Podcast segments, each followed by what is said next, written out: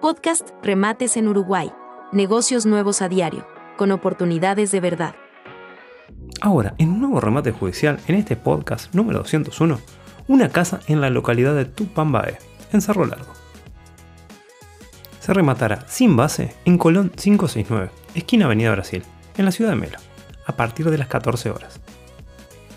No olvides seguirnos y activar la campana para no perderte ninguna de estas, ni de las próximas oportunidades que tenemos en camino. Y recuerda que también podemos vernos en YouTube, Facebook, Twitter, Instagram, TikTok y las demás redes. Y en casi todas las plataformas de podcast. Más redes para más oportunidades.